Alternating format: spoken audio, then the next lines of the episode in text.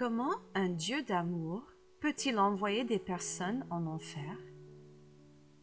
Si je suis sincère dans ma foi, cela n'est-il pas suffisant pour que j'aille au ciel quand je meurs? Est-il possible pour moi de vivre ma vie comme je veux et toujours aller au ciel après ma mort? Est-ce que le mal que je fais est si grave que cela? Voici des questions qui nous concernent aujourd'hui dans notre podcast de la série Vérité essentielle. Notre podcast s'intitule Dieu déteste le mal. Et cela commence maintenant. En tant que maman, j'aime bien quand mes enfants adultes veulent passer du temps avec moi.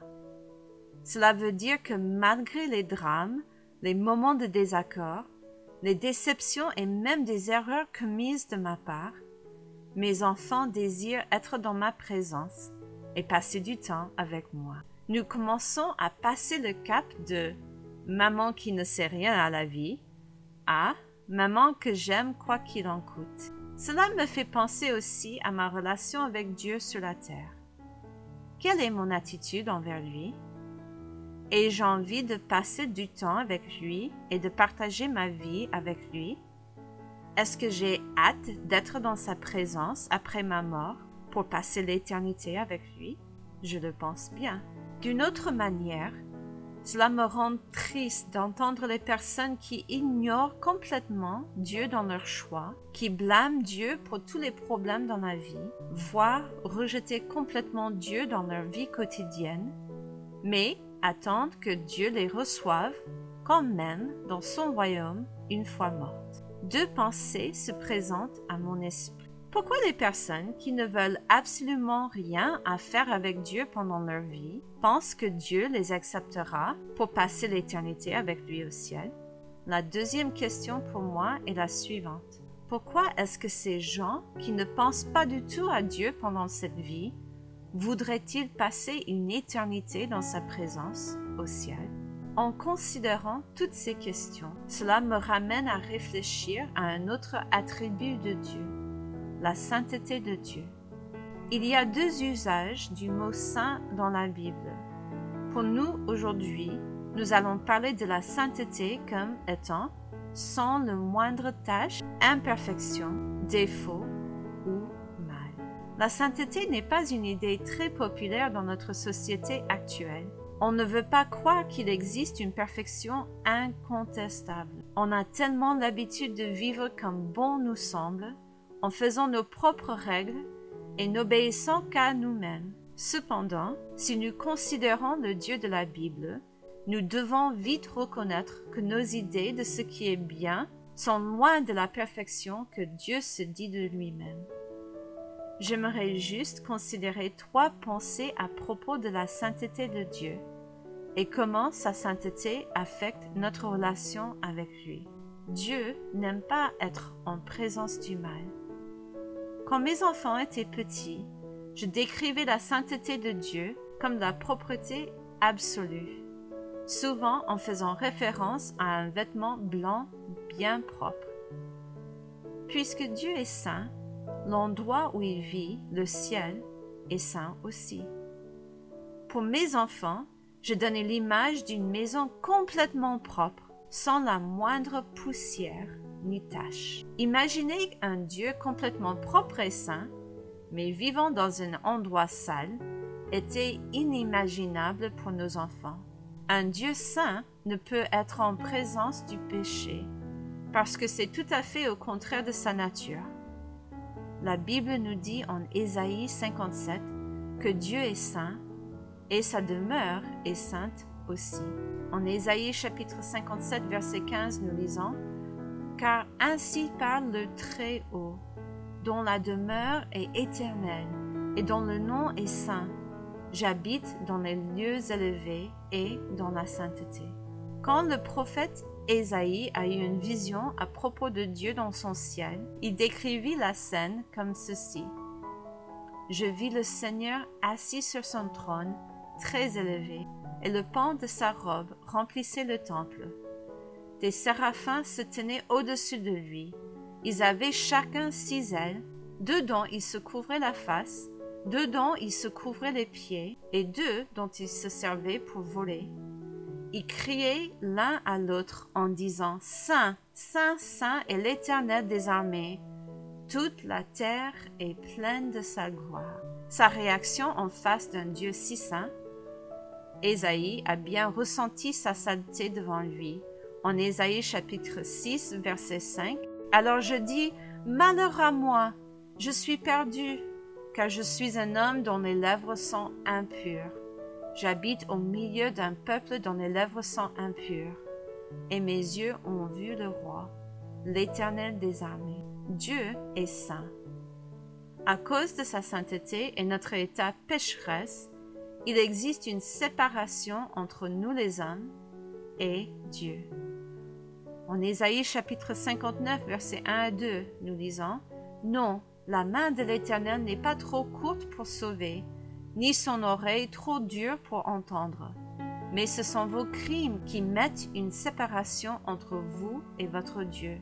Ce sont vos péchés qui vous cachent sa face et l'empêchent de vous écouter. Cela veut dire qu'en tant que pécheurs, nous ne pouvons rien faire pour être dans la présence de Dieu. Il est saint et il ne veut pas être dans la présence du péché. Cela serait bien triste si notre histoire avec Dieu se terminait là. Mais cela me ramène à la prochaine pensée à propos de la sainteté de Dieu. Dieu doit punir le mal, mais il aime les personnes. Souvent les gens disent, comment un Dieu d'amour peut-il envoyer des personnes en enfer?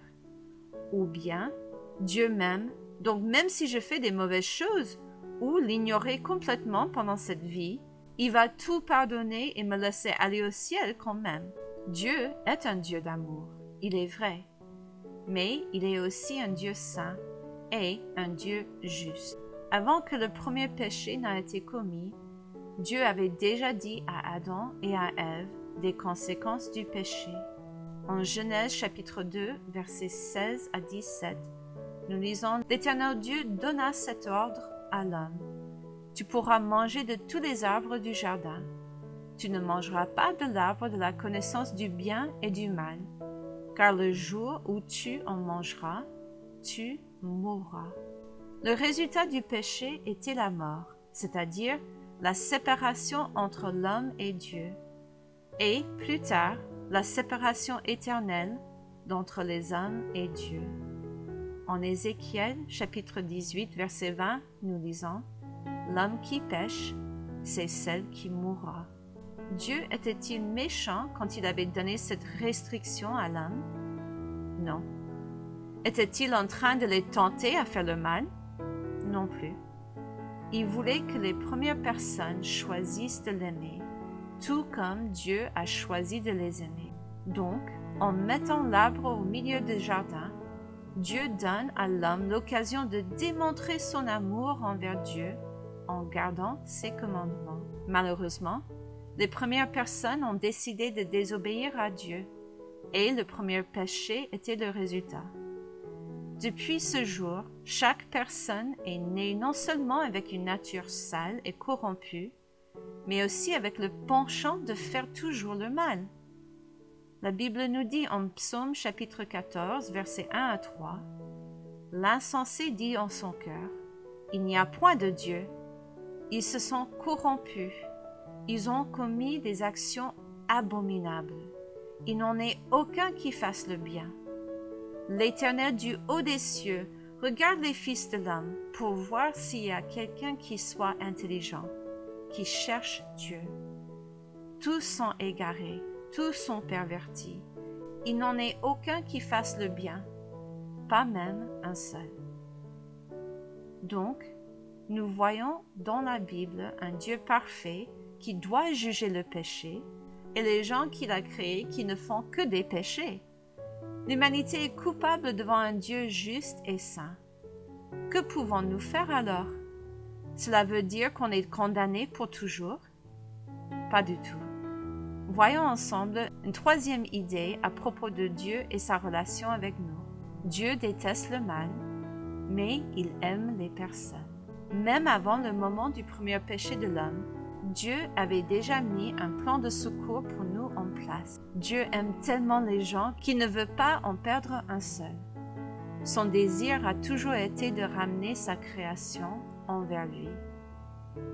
Le Seigneur ne tarde pas dans l'accomplissement de la promesse, comme quelques-uns le croient, mais il use de patience envers vous, ne voulant pas qu'aucun périsse, mais voulant que tous arrivent à la repentance. En 2 Pierre chapitre 3 verset 9.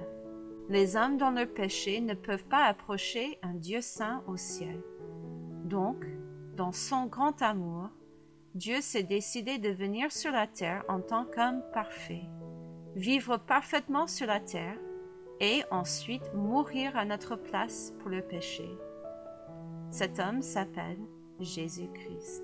En Romains chapitre 5 versets 6 à 8 nous lisons Car lorsque nous étions encore sans force, Christ, au temps marqué, est mort pour les impies. À peine mourrait-on pour un juste, Quelqu'un peut-être mourrait-il pour un homme de bien, mais Dieu prouve son amour envers nous en ce que lorsque nous étions encore des pécheurs, Christ est mort pour nous. Le temps passe vite et nous allons en parler plus en détail dans notre prochain podcast, mais j'aimerais vous inviter à la réflexion quelques instants. Nous avons parlé de la sainteté de Dieu et comment parfois les gens pensent injustement de Dieu à cause de sa sainteté. Oui, Dieu est saint. Il n'aime pas être dans la présence du péché. Et il doit juger le péché parce qu'il est un Dieu juste. Mais il ne faut pas négliger son grand amour pour nous non plus. Oui, nous sommes coupables et méritons la mort, mais Dieu est venu mourir à notre place. Il a pris ma punition pour mes péchés quand Jésus est mort sur la croix. On a du mal à imaginer un tel amour, mais le Dieu de la Bible est ce genre de Dieu. Il est saint, mais il est aussi miséricordieux, gracieux et plein d'amour envers nous.